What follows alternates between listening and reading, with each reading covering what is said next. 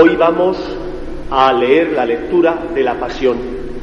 Es la parte más breve, pero aún así es bastante larga. Por eso la Iglesia permite que aquellas personas que por edad o porque físicamente no pueden estar mucho tiempo de pie sufren, puedan sentarse cuando lo crean conveniente. Pasión de nuestro Señor Jesucristo según San Mateo. Gloria a ti, Señor Jesús. En aquel tiempo Jesús fue llevado ante Poncio Pilato y el gobernador le preguntó, ¿Eres tú el rey de los judíos? Jesús respondió, Tú lo dices. Y mientras lo acusaban, los sumos sacerdotes y los ancianos no contestaba nada. Entonces Pilato le preguntó, ¿No oyes cuántos cargos presentan contra ti? Como no contestaba a ninguna pregunta, el gobernador estaba muy extrañado. Por la fiesta, el gobernador solía soltar un preso, al que la gente quisiera. Había entonces un preso famoso llamado Barrabás. Cuando la gente acudió, les dijo Pilato, ¿A quién queréis que os suelte? ¿A Barrabás o a Jesús, a quien llaman el Mesías? Pues sabía que lo habían entregado por envidia. Y mientras estaba sentado en el, tribunal, en el tribunal, su mujer le mandó a decir, No te metas con ese justo, porque esta noche he sufrido mucho soñando con él. Pero los sumos sacerdotes y los ancianos convencieron a la gente que pidieran el indulto de Barrabás y la muerte de Jesús. El gobernador preguntó, ¿A cuál de los dos queréis que os suelte? Ellos dijeron, A Barrabás. Pilato les preguntó, ¿Y qué hago con Jesús llamado el Mesías? Contestaron todos. Que lo crucifiquen. Pilato insistió, pues qué mal ha hecho. Pero ellos gritaban más fuerte, que lo crucifiquen. Al ver Pilato que todo era inútil y que al contrario se estaba formando un tumulto, tomó agua y se lavó las manos en presencia de la multitud, diciendo, Soy inocente de esta sangre, allá vosotros. Y el pueblo entero contestó, Su sangre caiga sobre nosotros y sobre nuestros hijos. Entonces le soltó a Barrabás y a Jesús, después de azotarlo, lo entregó para que lo crucificaran. Los soldados del gobernador se llevaron a Jesús al pretorio y reunieron alrededor de él a toda la compañía.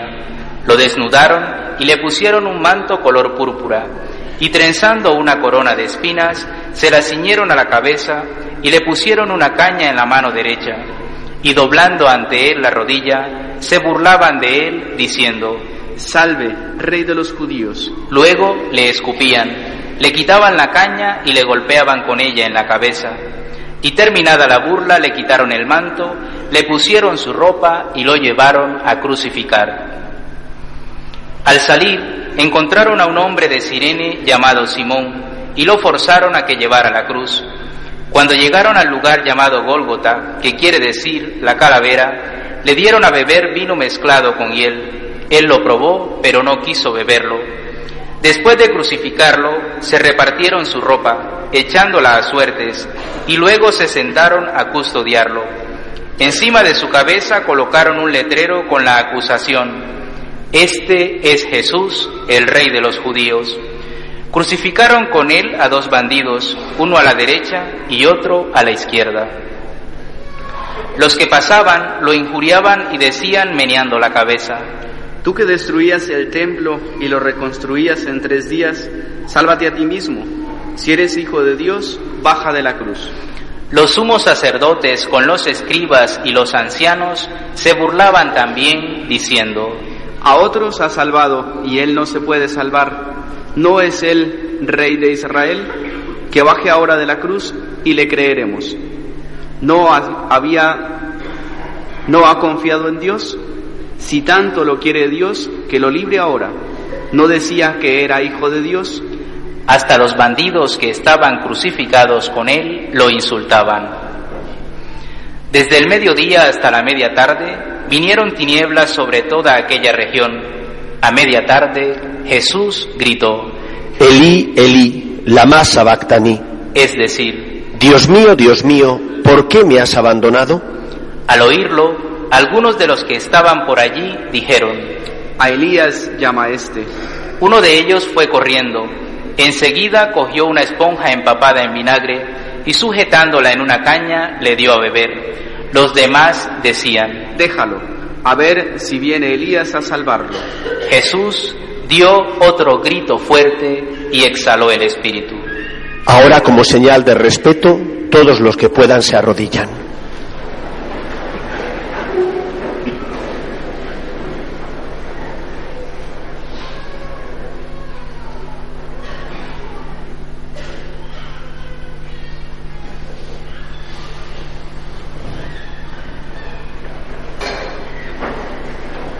Entonces el velo del templo se rasgó en dos de arriba abajo, la tierra tembló, las rocas se rajaron, las tumbas se abrieron y muchos cuerpos de santos que habían muerto resucitaron.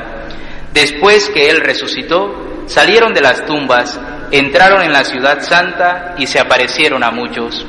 El centurión y sus hombres que custodiaban a Jesús, al ver el terremoto y lo que pasaba, dijeron aterrorizados, Realmente este era hijo de Dios. Palabra del Señor. Gloria a ti, Señor Jesús.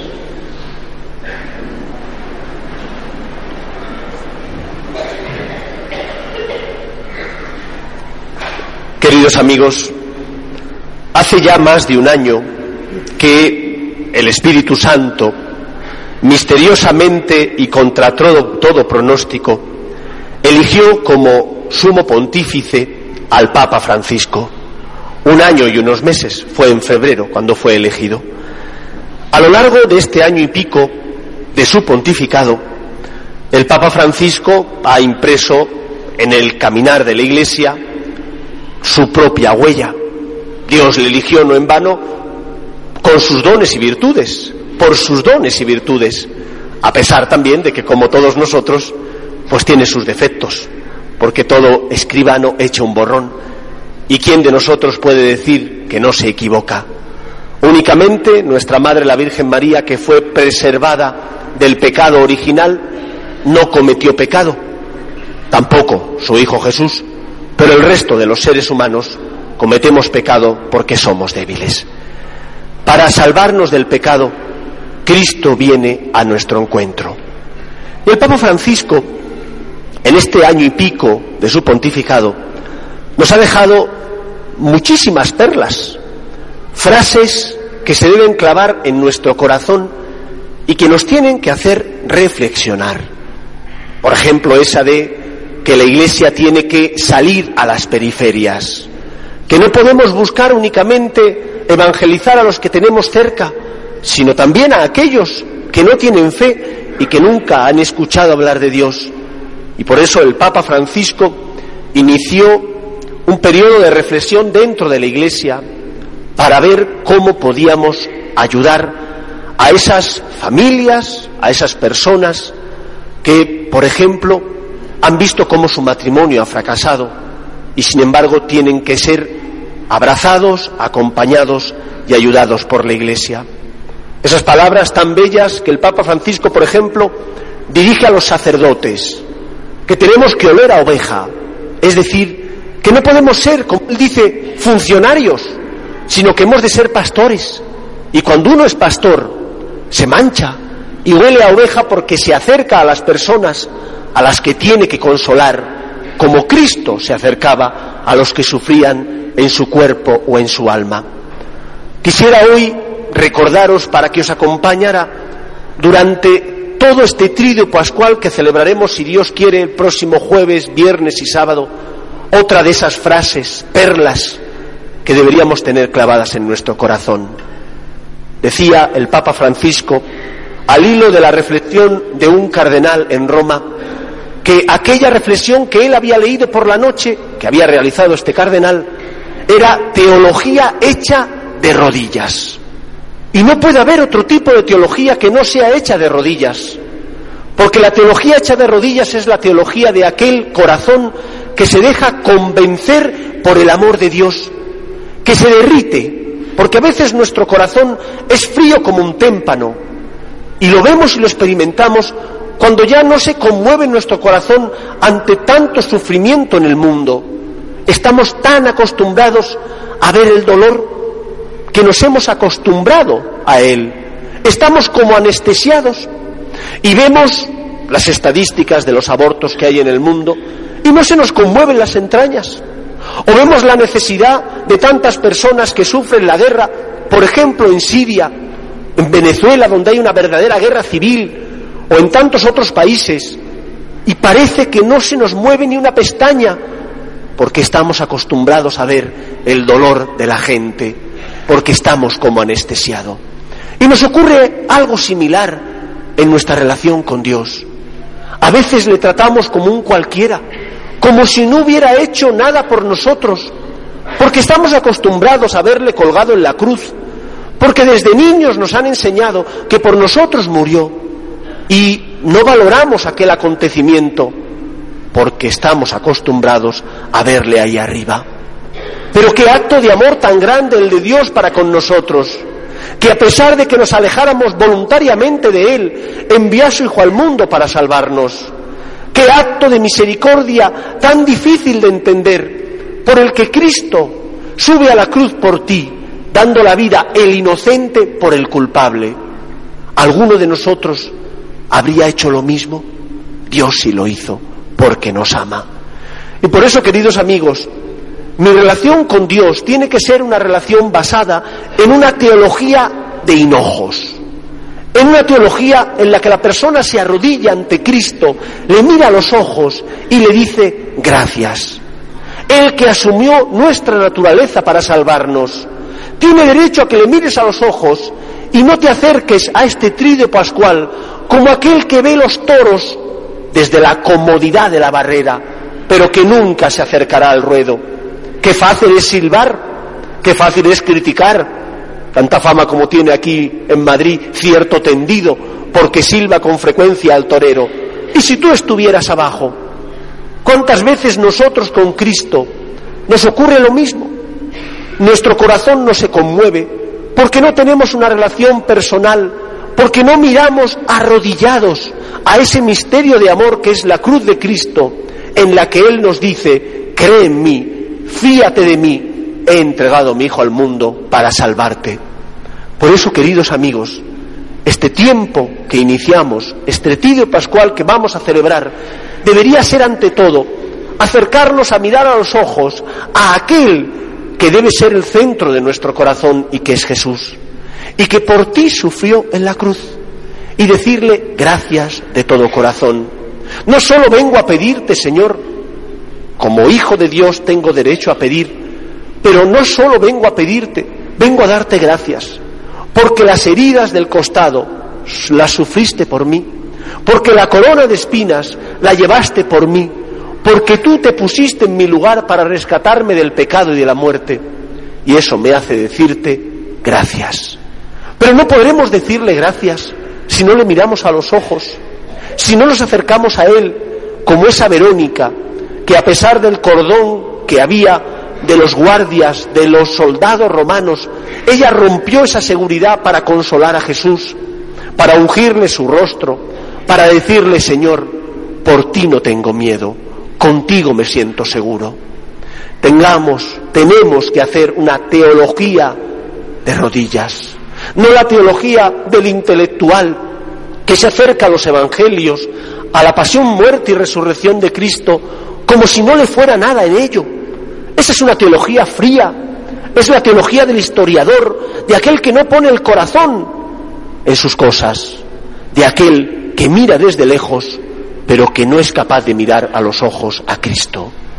En este tiempo que iniciamos, mirad a los ojos a Jesús, a ese Jesús que por ti subió a la cruz, a ese Jesús que te dice, fíate de mí, entregué mi vida por ti para salvarte, confía en mí.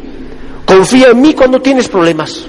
Confía en mí cuando no te apetece seguir mis pasos poniendo la otra mejilla o compartiendo tu tiempo con los necesitados. Confía en mí. Yo sufrí en la cruz por ti, subí allí para salvarte, yo he vencido al mundo. Por eso, queridos amigos, este tiempo que iniciamos es tiempo de encuentro personal con Jesús. Es tiempo de dejar que Él llene nuestro corazón de luz, La cruz de Cristo disipa las tinieblas del error, disipa los miedos ante el pecado, disipa nuestros temores cuando no comprendemos los planes de Dios, porque desde la cruz, dice Cristo, cuando sea elevado en la cruz, atraeré a todos hacia mí. Déjate atraer por Cristo. Acude a los oficios, a la misa del jueves santo, acude a las procesiones, lee esos pasajes de la Escritura donde se nos habla de cómo Cristo murió por nosotros, léelos y asiste con el corazón, y no como si fuera simplemente a ver un espectáculo. Dios te ama tanto hasta el punto de que dejó que su Hijo muriera por ti en la cruz. Y murió y resucitó de veras. No murió falsamente. Sufrió por ti de veras, porque quiso y quiere rescatarte de las ataduras del pecado y de la muerte. Queridos amigos, teología de rodillas, no teología de aquel que mira el acto del amor de Cristo como si no le fuera nada en ello. La cruz de Jesús es la prueba máxima del amor de Dios. La cruz de Cristo significa que nunca más el pecado tendrá la última palabra en tu vida, porque en esa cruz Jesús crucificó el poder del maligno. Que el Señor nos bendiga.